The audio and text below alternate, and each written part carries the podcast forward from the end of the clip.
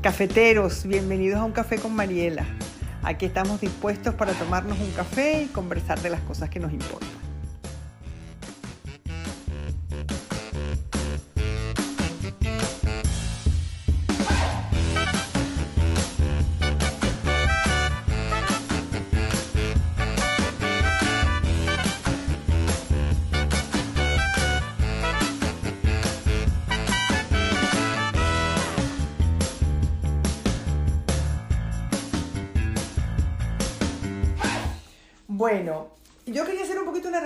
Primero porque llevamos mucho tiempo sin vernos, llevamos un mes que no nos vemos, porque entre una cosa y otra, pues un mes que no nos vemos.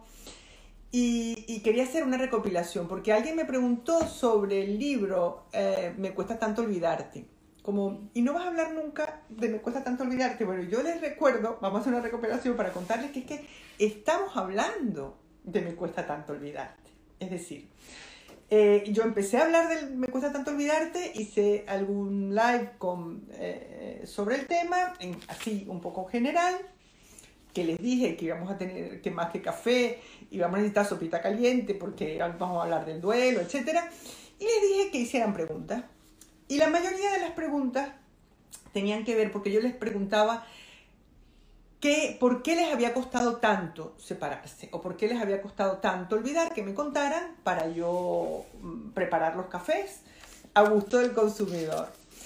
Y la mayoría de las preguntas tenían que ver con la culpa, con el sentimiento de culpa, entonces empecé a hablar del sentimiento de culpa. Y claro, yo es que no puedo mm, ir a una cosa y ya está, sino que bueno, vamos a hablar de la culpa y entonces me extiendo y profundizo hasta donde yo puedo y me extiendo hasta donde sé y lo disfruto y, lo siento, pero es que mm, soy así. O sea, que me van a tener que aguantar porque no, no voy a concretar y decir, bueno, mira, la culpa, tuk, tuk, tuk, tuk, tuk, tuk. No, vamos a disfrutarlo y vamos a, explayarnos y vamos a, profundizar en la medida en la que podamos porque no tenemos ninguna prisa, nadie nos está esperando en ninguna parte eh, y esto es para nosotras o para nosotros porque también hay chicos que me consta que se, que se unen. Hola desde Fuerteventura, desde Fuerteventura. Bueno, así que sí, me extiendo, Senia. Eh, y bueno, y retomo. Y retomo las preguntas para que vean de qué va hoy, porque hoy vamos a hablar específicamente de la dificultad, de la culpa que se genera cuando hay una separación. ¿Ok? Sobre todo cuando eh, somos nosotras quienes, o, es el, um, quien ha promovido la separación, se siente culpable. Entonces, leo las preguntas para eh, dar un pequeño marco antes de empezar a contarles lo que yo pienso, lo que a mí me parece y lo que de alguna manera eh, aporta el psicoanálisis a, todo esto, que siempre ustedes saben que el psicoanálisis siempre se las arregla para decirnos cosas inesperadas, sorprendentes y extraordinarias, que abren puertas y que, generan eh, preguntas y nos hacen pensar y nos hacen mirarnos un poquito más adentro. Bueno, vamos a ver las preguntas. ¿Cómo liberarse de él cuando tienes el síndrome del cuidador? Yo diría que de la mamá del bebé. ¿No? O sea, si tienes ese síndrome de cuidador, ¿cómo te puedes liberar de él si te sientes culpable, si lo vas a dejar sin su cuidadora? Después de soltar la piedra, esto fue, habíamos hablado recientemente de la pasión por la piedra, ¿verdad? De la compulsión a la repetición, de este, darnos una y otra y otra vez contra la misma piedra de la zona de confort, todo esto. Dice, ¿cómo después de soltar la piedra, la culpa de hacerle sentir mal por haberle dejado?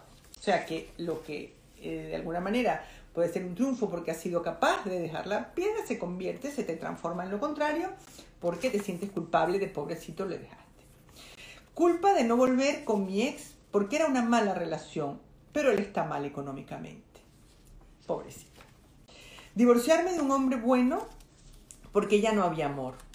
Pasar por el juicio familiar, incluyendo a los hijos. Esto es un tema muy importante, porque verdaderamente eh, el tema de la culpa y los hijos yo creo que es inevitable.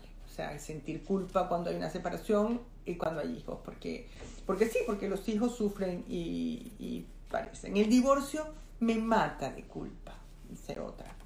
dejar a una persona que merece muchísimo la pena por no estar en el mismo punto. Bueno, uno está, cada quien está en el punto en el que está, es lo que hay. ¿Cómo diferenciar la culpa de la compasión, de la lástima, si eh, hay una enfermedad en la pareja? Bueno, estas son básicamente las preguntas que no son pocas, que tenían que ver con lo, con lo que se siente. Entonces vamos a empezar, digamos, desde el principio. Cuando uno se enamora, de alguna manera hace un compromiso.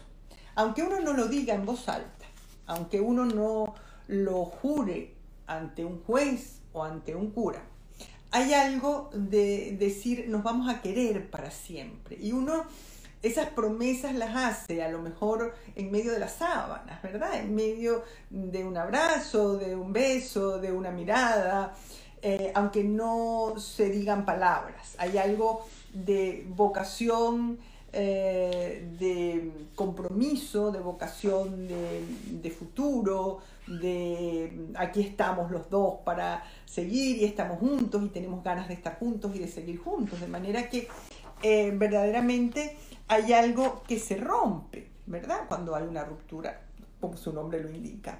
Y hay algo eh, de esa promesa que aunque no se haya formulado ante un juez, aunque nadie nos vaya a echar en cara eh, que hemos roto esa promesa, nosotros mismos sentimos que la estamos rompiendo. Y a nosotros se nos parte también el corazón.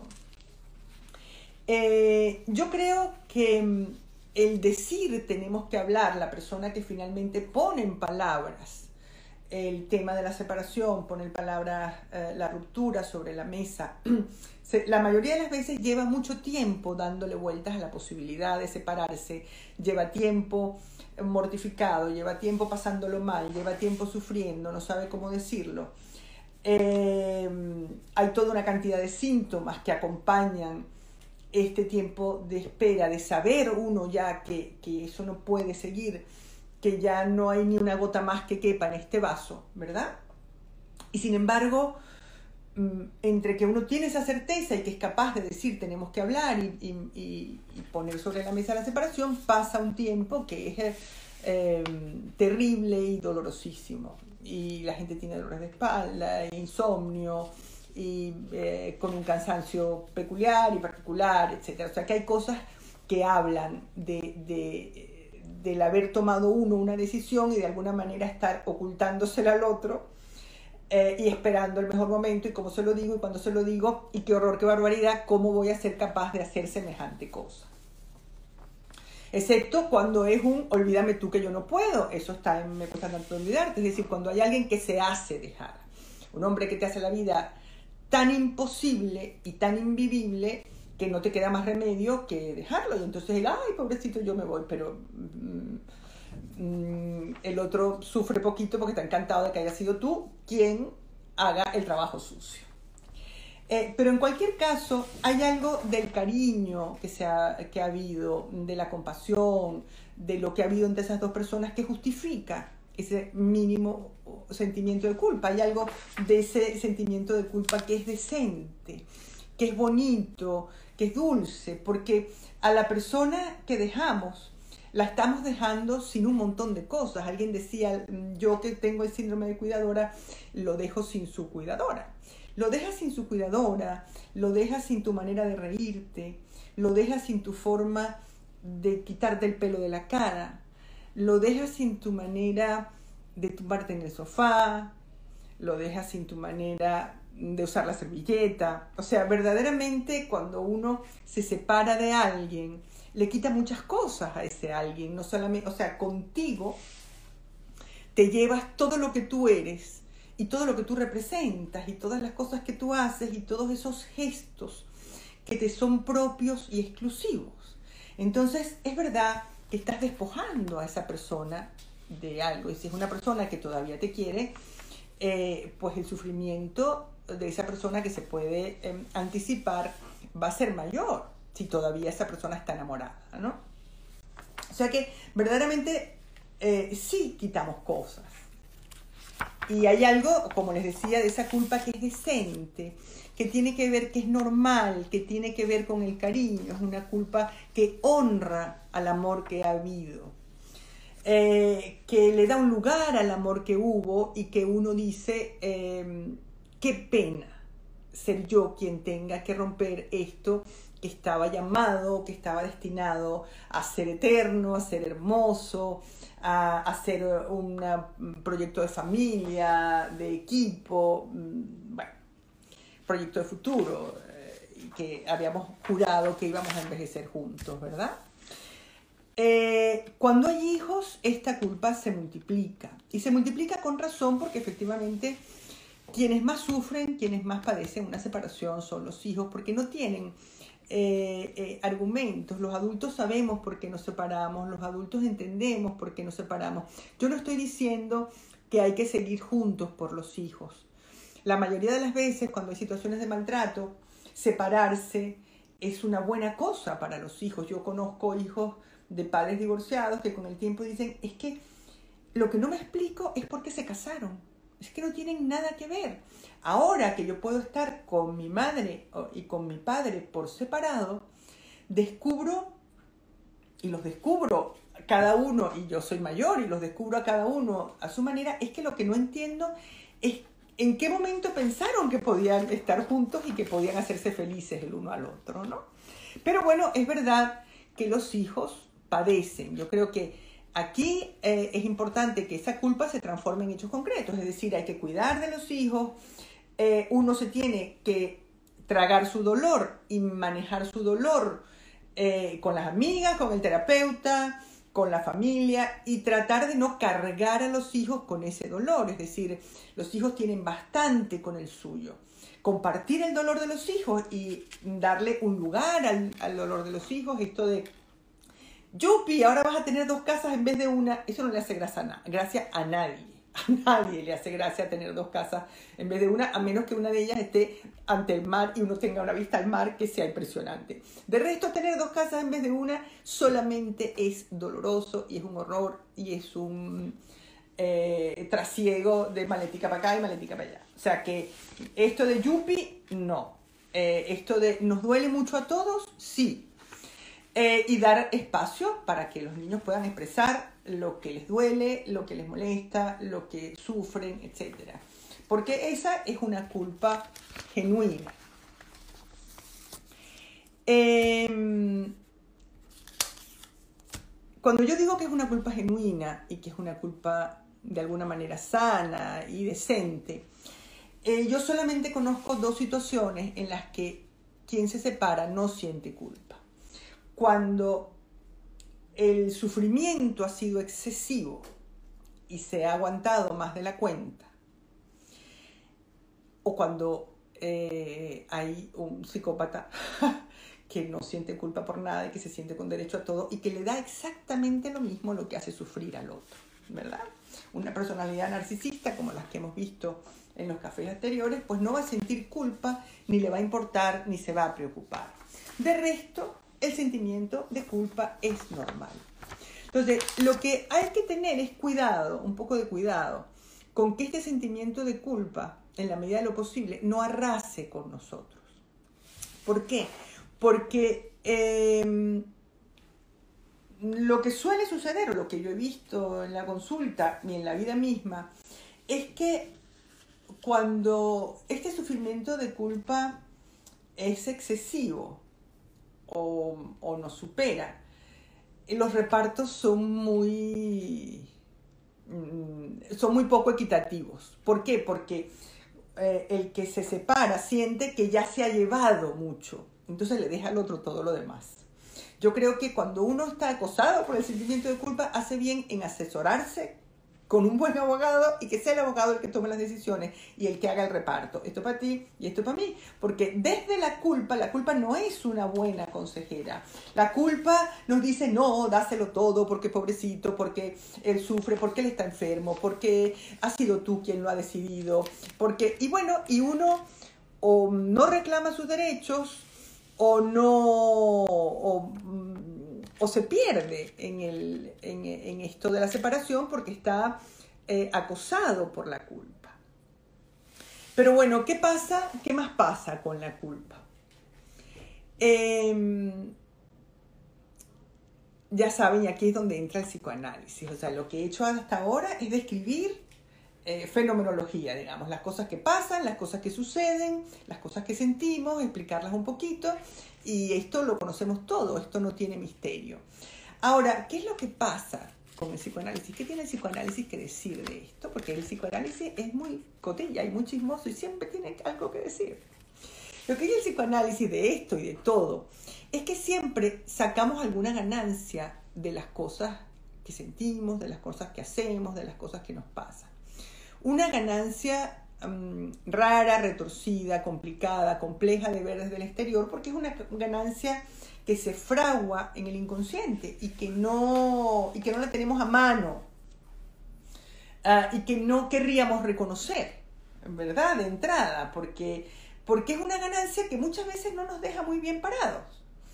Eh, entonces vamos a tratar de entender cuáles son las caras de la culpa, eh, qué es lo que ganamos con la culpa, cuál es la otra cara de la culpa, porque la culpa en principio nos hace sentir, eh, ay, qué horror, cuánto sufro, qué, qué mal, pero hay algo de superioridad en esa culpa. Y vamos a entender ¿Dónde está esa sensación de superioridad que la culpa nos confiere?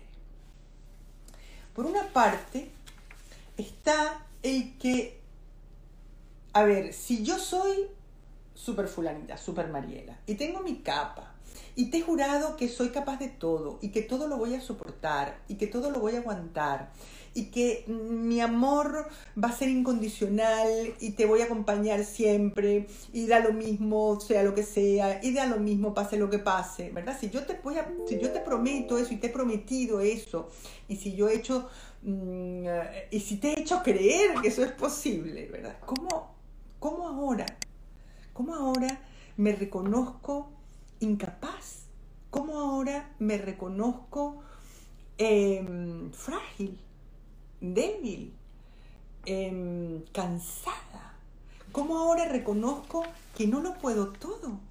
¿Cómo ahora reconozco que em, hay cosas con las que no puedo vivir? ¿Cómo ahora, con qué cara? ¿Dónde está mi capita? ¿Qué pasó? Entonces, de alguna manera, la culpa está destinada a, ¿cómo diría yo? a sanar esa herida narcisista, esa, e, esa herida que nos hace sentir de menos, porque nos sentíamos súper poderosas en la otra posición.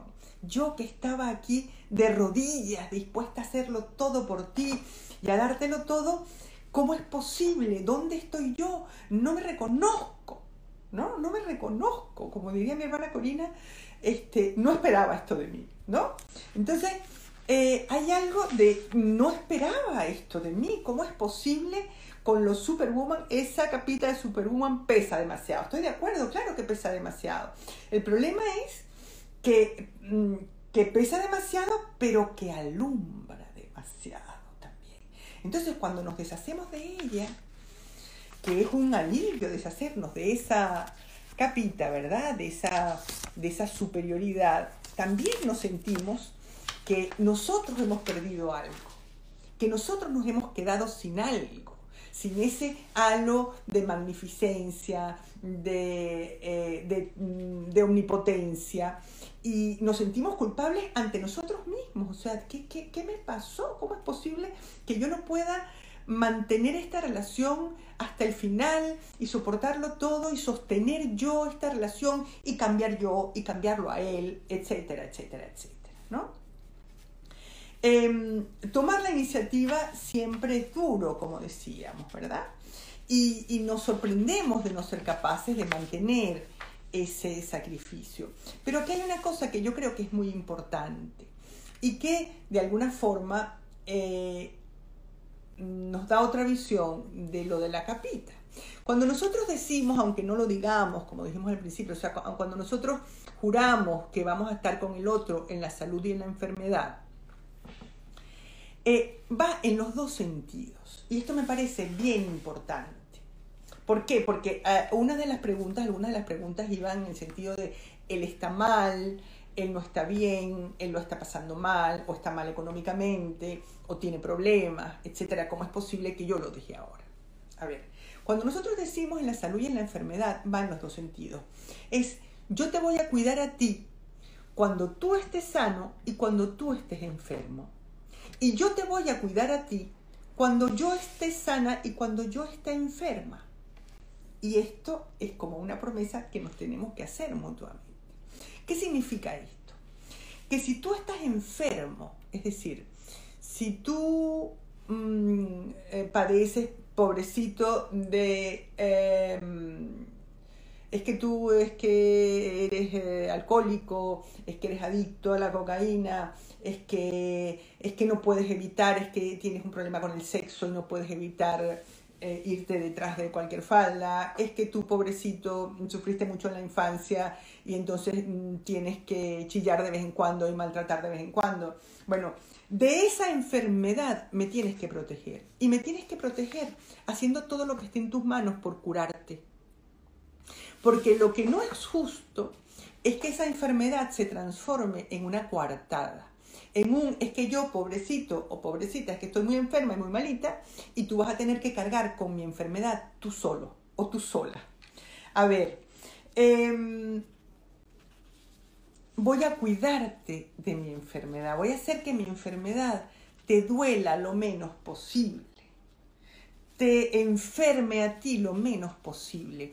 ¿Cómo, cómo, cómo se hace eso? Bueno, pues yo me voy a curar yo voy a buscar ayuda, yo voy a ir al médico, yo voy a hacer el tratamiento que tengo que hacer. Se los digo porque yo estoy del lado de la que tiene que ser cuidada, o sea, de la enferma. Entonces, yo sé también que yo me siento profundamente cuidada, pero sé que yo también tengo que cuidar al otro para que el otro me pueda cuidar a mí también. O sea, lo tengo que cuidar mm, eh, eh, y, y lo puedo cuidar cuidándome, no hay otra manera. Entonces, a veces la enfermedad se convierte en una coartada y en una coartada que nos atrapa, que nos, em, que nos apresa y cómo lo voy a dejar si es que el, el alcoholismo es una enfermedad. Sí, mi corazón, el alcoholismo es una enfermedad. Pero hay una cosa que se llama Alcohólicos Anónimos, hay una cosa que se llama Clínica de, de Desintoxicación, hay una cosa que se llama psiquiatra, hay una cosa que se llama psicólogo, hay una cosa que se llama un montón de cosas, un montón de alternativas en las que tú te puedes cuidar. Lo que no es justo es que cuando decimos estamos los dos en este barco, tú estés abriéndole agujeros al barco y yo sea la única que esté tapando los agujeros para que no nos hundamos. Entonces resulta que como la capita pesa mucho, no solamente yo no estoy contribuyendo a que esa barca no se hunda, sino que el peso de mi capita hace que la, la barca se hunda más. Y aquí, eso lo digo siempre, el mandato es vivir, el mandato es salvarse. Y si tienes que dejar al otro para salvarte, pues tienes que dejar al otro para salvarte. No, en la salud y en la enfermedad no significa vamos a hundirnos los dos, vamos a morirnos los dos aquí en este intento. En la salud y en la enfermedad no significa tú puedes hacer lo que sea, que yo todo lo voy a soportar. Eso no significa en la salud y en la enfermedad. En la salud y en la enfermedad es aquí estamos juntos, vamos a ver cómo resolvemos este problema. Porque tu problema de alguna manera se convierte en un problema de los dos. Porque me afecta, porque no me deja vivir, porque me causa daño. Entonces, ese problema que tenemos los dos, eh, vamos a ver si lo resolvemos y cómo lo resolvemos entre los dos, ¿verdad? Pero lo que no es justo es que tú estés abriendo el agujero al barco y sufriendo mucho porque tú sufres mucho y encima la que se siente culpable soy yo. A ver si repartimos las culpas de una forma un poco más equitativa.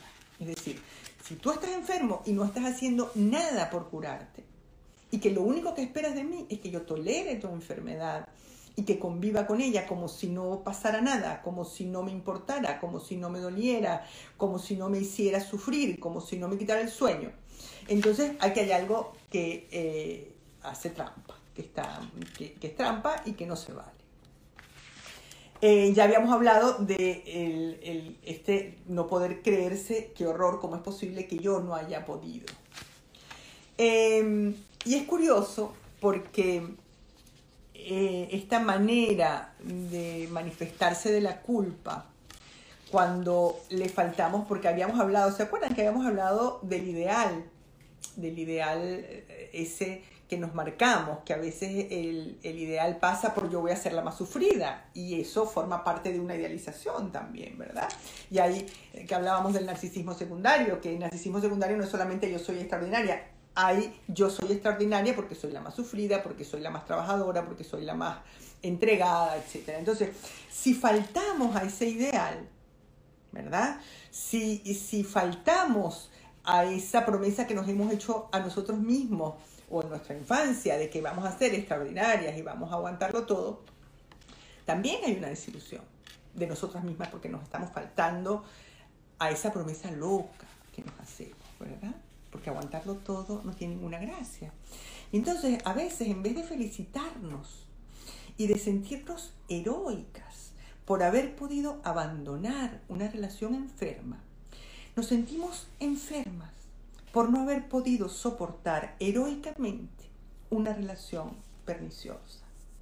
Entonces, esto es como para apuntarlo. O sea, eh, cuando alguien es capaz de abandonar una relación enferma, eso es dificilísimo, eso es complejo, es complicado porque está la culpa en el medio, porque estamos mezclados, porque están todas estas culpas de pobrecito el otro, mira todo lo que le voy a quitar, y está la culpa también de cómo me voy a hacer esto a mí misma y a mi imagen. ¿Y qué van a pensar de mí? ¿Qué va a pensar de mí mi familia si yo les he hecho creer hasta ahora que yo era extraordinaria y que yo podía con todo? Y que nuestra pareja iba de maravilla y que yo lo llevaba todo muy bien y que yo lo manejaba todo estupendamente. Porque por supuesto que cuando hay una ruptura sufre todo el mundo, sufre toda la familia, porque todos queremos al cuñado, a la cuñada, queremos a los sobrinos juntos, no queremos esto de que la primera reunión con los unos y con los otros, no, queremos todo el familión y queremos que todo siga el cuento de hadas que nos gustaría protagonizar. Entonces, verdaderamente es muy difícil separarse de alguien sin culpa, pero tenemos que estar atentos a las caras de esta culpa. ¿Ok? tenemos que estar atentos a las caras de esta culpa y salvarnos por lo menos de la culpa esa que nos sentimos porque qué horror, qué pena que no soy lo maravillosa que era. Bueno, pues no, no eres, no, eres normal, eres humana, puedes con unas cosas y con otras no, como viene siendo todo el mundo. O sea que eh, a ver si de esa culpa por lo menos te puedes deshacer. Hay otra culpa que es muy socorrida y que aparece mucho en, uh, en las separaciones que es lo que yo llamo, Me cuesta tanto olvidarte, el, el tiempo desperdiciativo. Es decir, es ese tiempo de, ¿y si yo hubiera hecho? ¿Y si yo tenía que haber hecho? ¿Y si yo no hubiera hecho? ¿Y si yo no hubiera dicho? ¿Y si yo en vez de hubiera? ¿Y si en vez de hubiéramos? ¿Y si... Eh, eso también merece la pena detenerse un poquito en, qué significa este pensamiento y qué funciones cumple este eh, pensamiento. Por una parte, nos hace sentir todopoderosas. ¿Ok? Ahí se me olvidó algo importante de la importancia de la culpa. Otra parte de la culpa es que nos sentimos importantísimas y nos sentimos indispensables y si lo dejo se va a morir. Pues generalmente no se mueren, a menos que sean estos locos que te matan y después se suicidan. Pero normalmente no se mueren. Normalmente mm, sobreviven, viven a duras penas, encuentran a otra a quien amargarle la vida, eh, te amargan un poco la vida a ti, pero mm, no eres tan indispensable como te crees. Sorry, yo sé que tú querías pensarte y creerte indispensable, pero no somos tan indispensables como nos gustaría creer.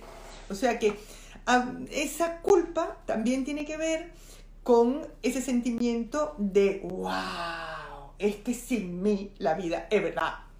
Sin mí la vida va a ser muchísimo más aburrida porque yo soy muy graciosa y muy simpática, eso es verdad. Pero no se va a morir, se va a aburrir un poquito más porque no se va a encontrar otra tan simpática. Pero muerto de morirse, muerto cada vez, no se va a morir, va a seguir vivo, encantado la vida y se encontrará otra dos minutos después. O sea que es la vida y es lo que hay. Bueno, sigamos con el tiempo desperdiciativo. El tiempo desperdiciativo es este de y si yo, y si yo, y si yo, y si yo, y si yo. Ese tiempo no sirve para nada. A ver, sí sirve, sí sirve. ¿Cuál es la función que cumple este pensamiento recurrente de si yo hubiera, si yo lo hubiera dicho, si yo no sé qué, si yo no sé cuánto? la función que cumple es eh, la de sentir que algo estaba en nuestras manos. Y que eh, y quien dice estaba dice secretamente está. ¿ok? Em, y sentir que hay algo que hubiéramos podido hacer. Eso es tan arrogante como suponer que la relación está exclusivamente en nuestras manos el otro es el que es y nosotros somos quienes somos y la relación no está exclusivamente en nuestras manos, la relación está en manos de los dos. Y los dos haremos lo que podamos, como podamos, como buenamente podamos. Entonces, no es verdad que si tú hubieras hecho no sé qué, o si tú, es que, ¿cómo hago para decirle no sé qué? Porque eso se llama manipulación. Si yo se lo digo no sé cómo, a lo mejor entonces no hubiera pasado no sé qué. Si yo en vez de decírselo así, se lo digo asado. Pues no, el otro es un cafre y se enfada y se va a enfadar, se lo diga como se lo diga. Y el otro es un soso y por mucho que tú inventes planes, pues él es un soso, entonces te casaste con un soso y te aguantas tu soso o, mm, o dejas al soso. No sé cómo decirte, pero el otro es el que es.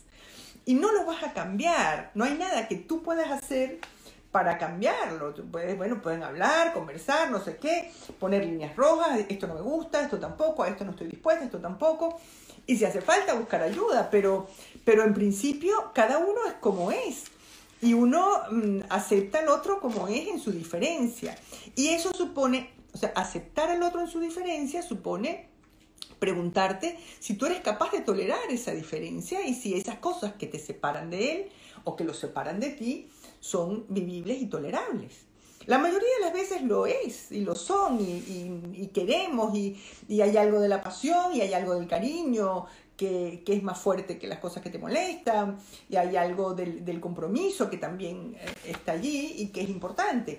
Pero el pensar, el, el enfrascarnos en si yo hubiera hecho, si yo hubiera dicho, si yo en vez de hubiera, tiene esta, este veto de omnipotencia de nuevo, de todo está en mis manos tiene la potestad también de retrasar el duelo. Porque mientras que estamos en ese tipo de pensamiento de si yo hubiera, si él hubiera, si hubiéramos, si yo tenía que haber, etcétera, etcétera, mientras que estamos atascados en ese pensamiento, no pasamos al duelo, no damos el paso de decir, bueno, hubiera hecho lo que yo hubiera hecho, no sabemos si hubiera cambiado o no, porque no lo sabremos nunca. ¿sí?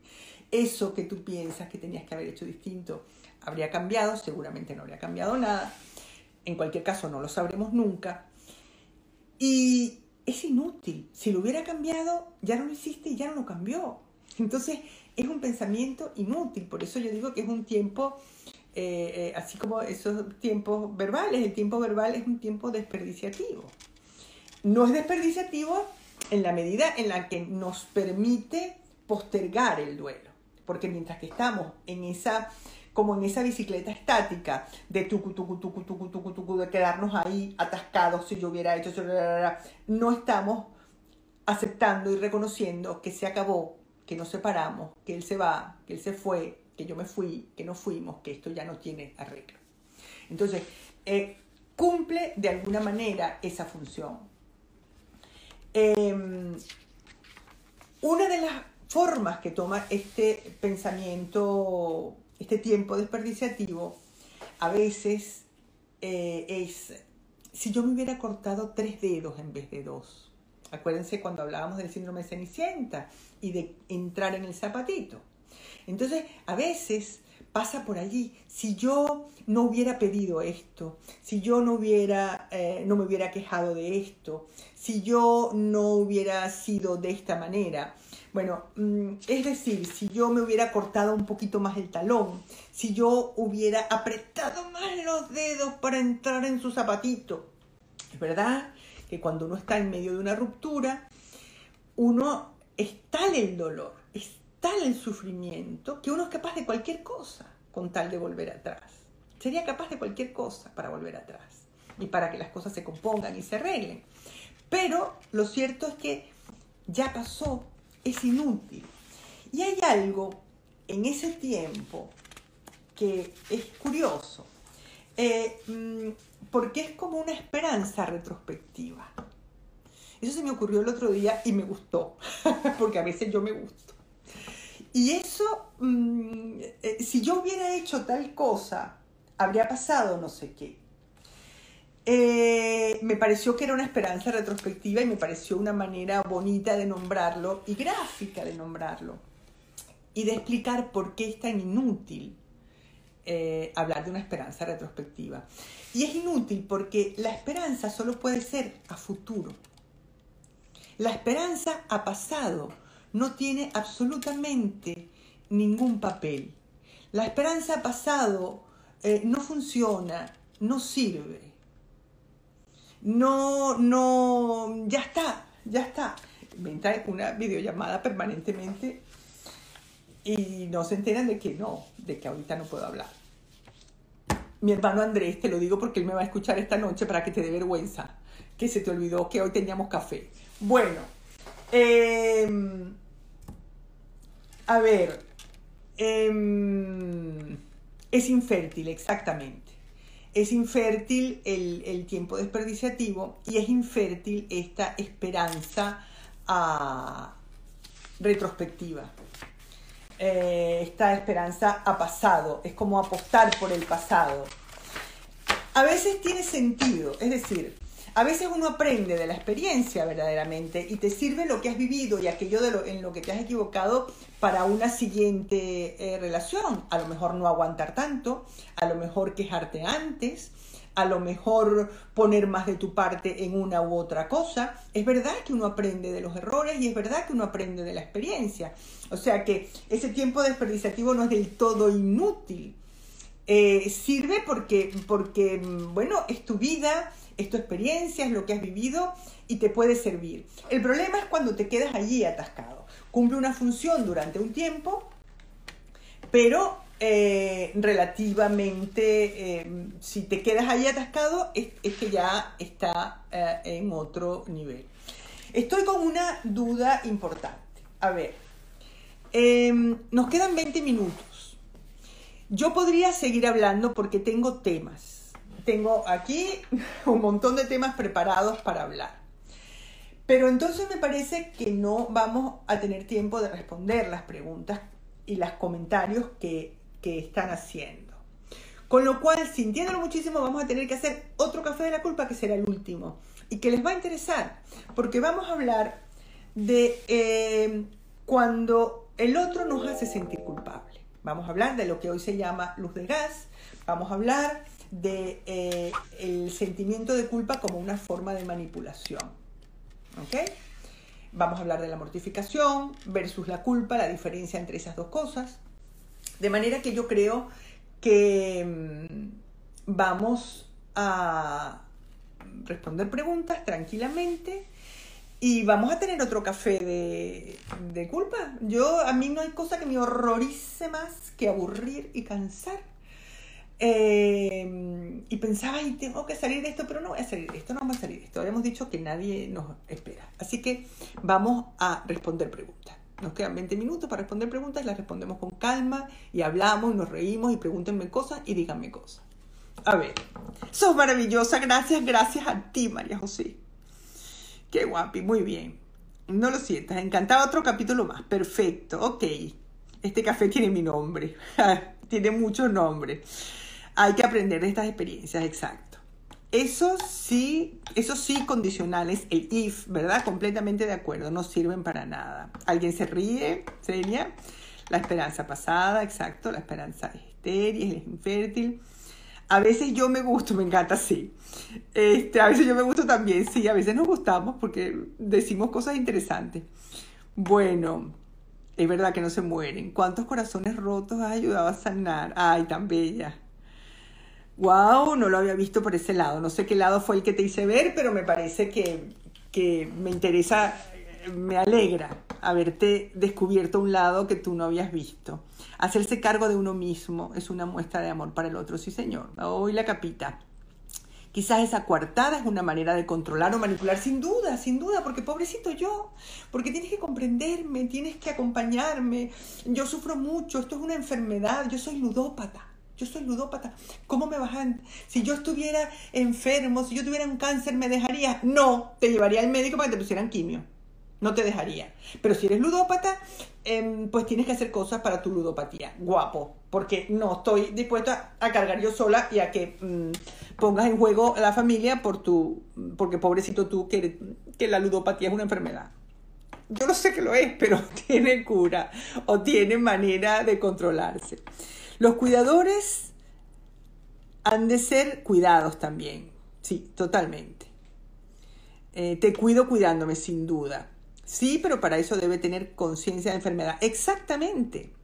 Tiene que tener conciencia de enfermedad. A veces la tienen, conciencia de enfermedad, pero se valen de esa conciencia de enfermedad para eh, despertar culpa. Para despertar culpa. ¿Cómo me vas a dejar con lo enfermo que estoy? Esa capa de Superwoman pesa demasiado, así es. Ahora voy a bajar porque estoy subiendo a los que, hemos, a los que comentaron antes y después bajo a ver si han escrito cosas nuevas. Eh, literalmente, por eso es tan difícil, sé literalmente qué, qué pena. Eh, mi ex me dijo, me estás dejando totalmente indefenso. Es verdad que lo deja totalmente indefenso porque como nosotras somos super mujeres y lo hacemos todo, y vamos y pagamos los recibos, hacemos no sé qué, hacemos no sé cuánto, y lo hacemos todo, pues sí, lo deja él indefenso. Pues sí, pues tómate un cursito, mira un tutorial en YouTube y aprende a cómo se pone la lavadora, por ejemplo, ¿no?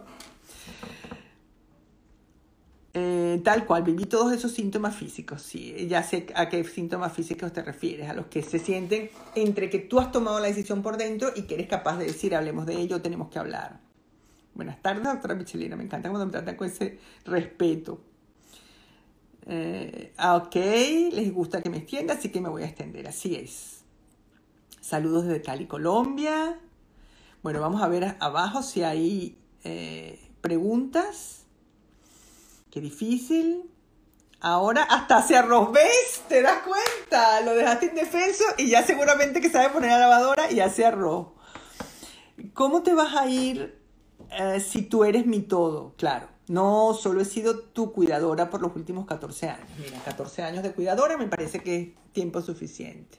Claro, entonces tú no te puedes ir, yo puedo hacer lo que sea porque yo soy un bebé y a los bebés no se los abandona.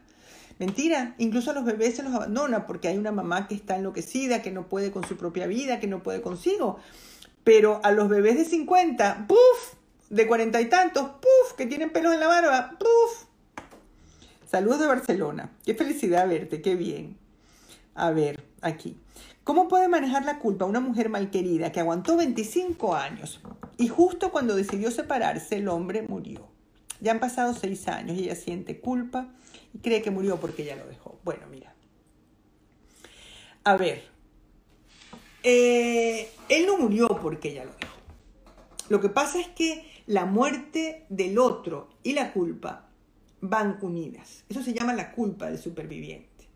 Entonces, cuando has aguantado años y años y años, em, hay algo de costumbre de aguantar. Entonces piensa, si hubiera aguantado un poquito más, a lo mejor no se hubiera muerto. Esto uh, es duro de vivir, es duro de transitar, pero uno no es el culpable de la vida del otro ni de su muerte. Cada uno es responsable de su propia vida y de su propia muerte. Es decir, una cosa es cuidar al otro eh, en la salud y en la enfermedad, cuando tú estás enfermo y cuando tú estás sano, cuando el otro está enfermo y cuando el otro está sano, lo que decíamos hace un rato. Y otra cosa es pensar que somos dueños de la vida y de la muerte de nadie.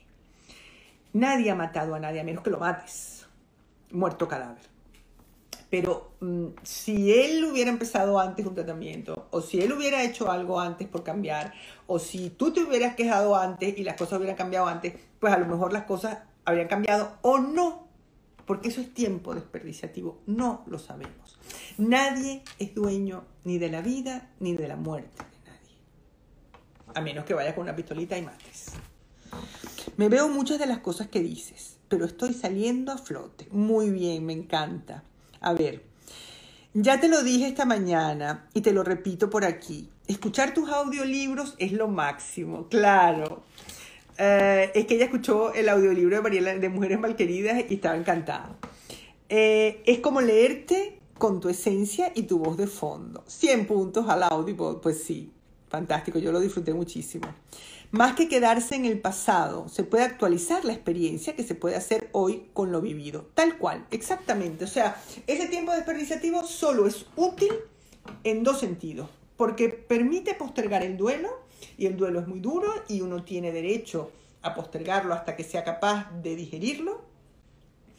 Y, el otro, eh, y la otra posibilidad es para el futuro. Pero esperanza retrospectiva no valen para nada.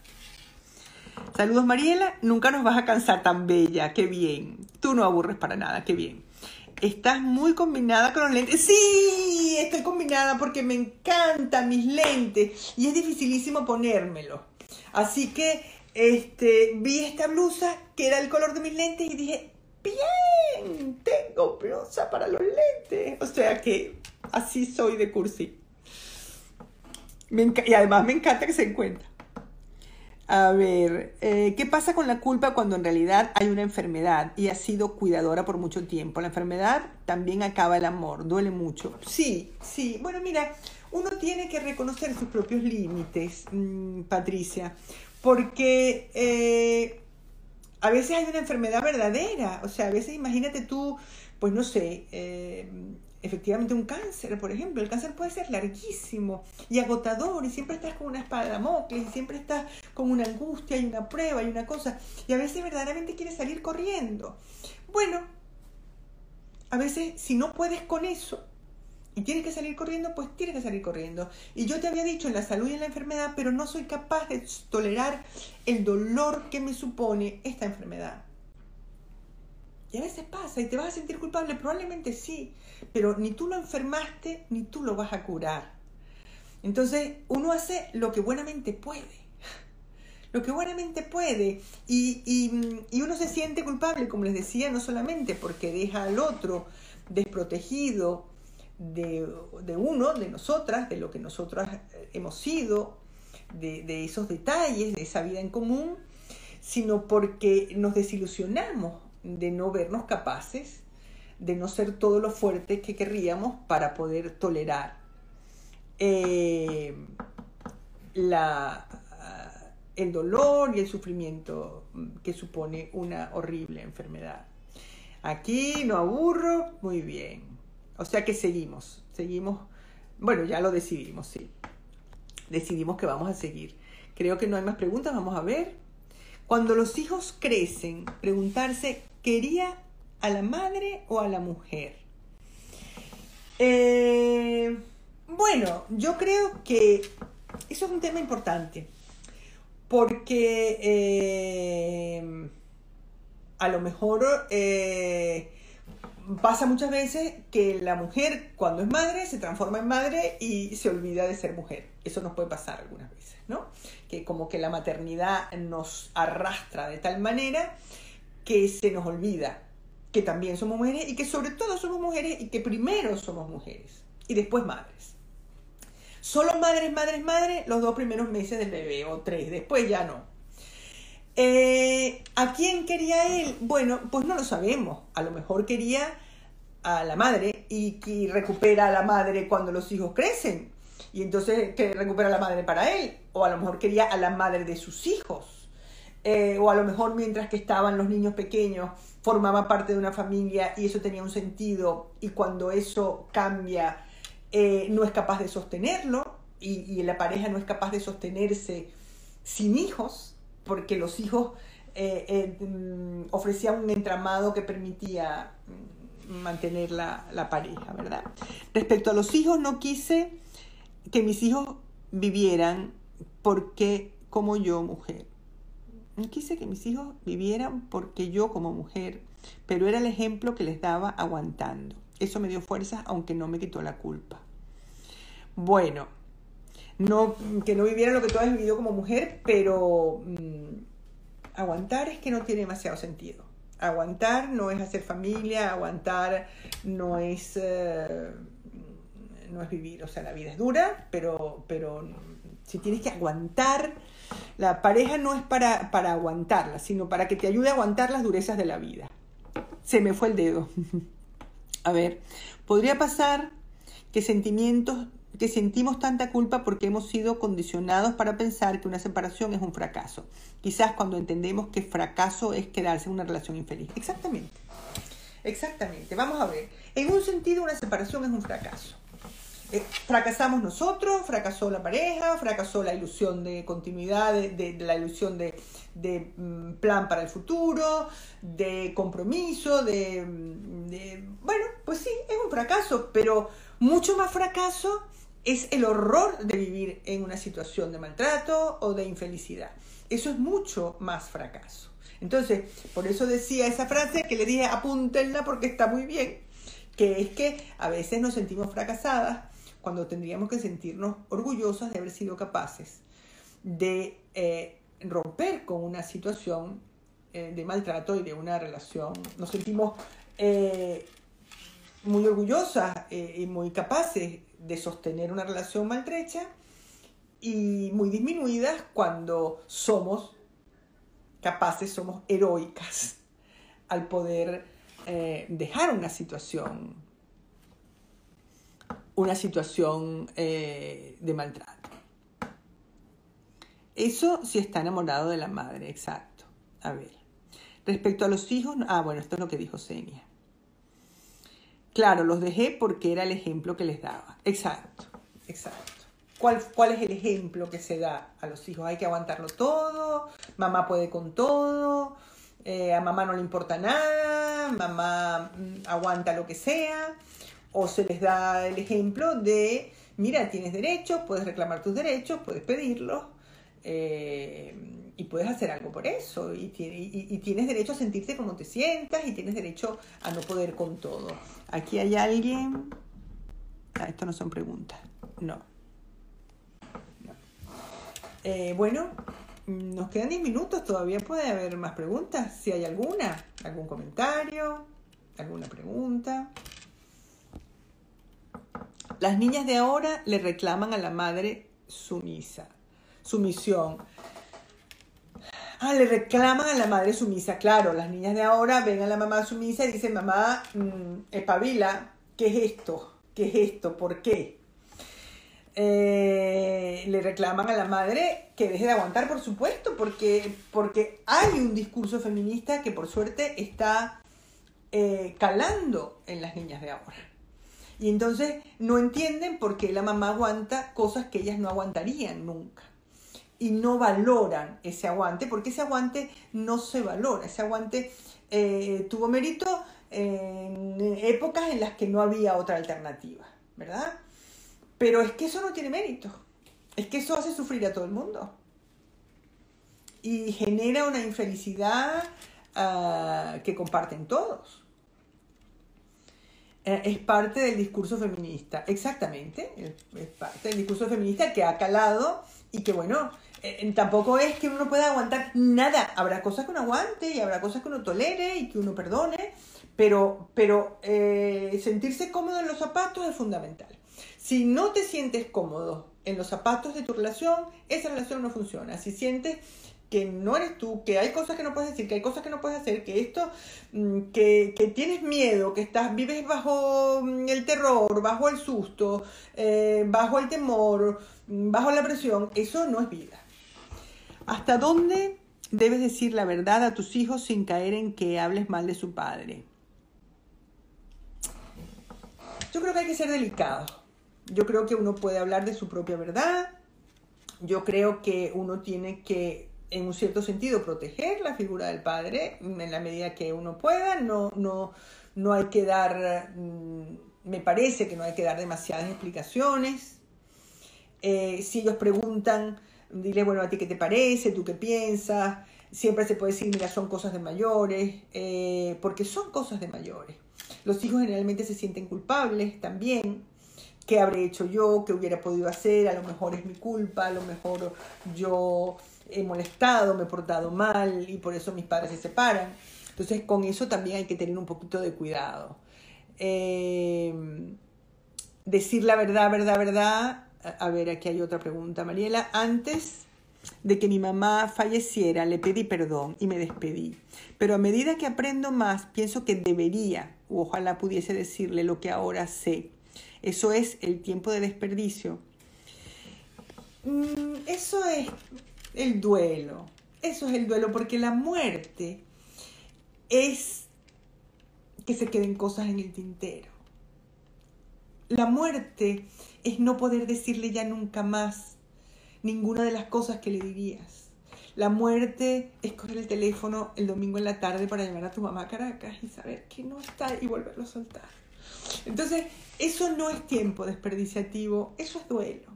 Eso es duelo porque con eso tenemos que vivir, con esas cosas que no se dijeron nunca y ya nunca más se van a decir. Mm, no te sientas culpable por eso, porque dijiste las que dijiste, eh, se perdonaron, eh, hiciste lo mejor que pudiste, pero en eso consiste el duelo, en eso consiste la muerte, en nunca más. Por eso, eh, mientras uno está vivo, uno hace lo que puede por estar con la gente, por acompañarla, por, por pasar tiempo con la gente, ¿no? Pero la muerte siempre deja cosas en el tintero, eso es una de sus marcas eh, de fábrica de la muerte, que se queden cosas en el tintero que nunca más van a poder ser dichas. Escribirle una carta con todas esas cosas que habrías querido decirle.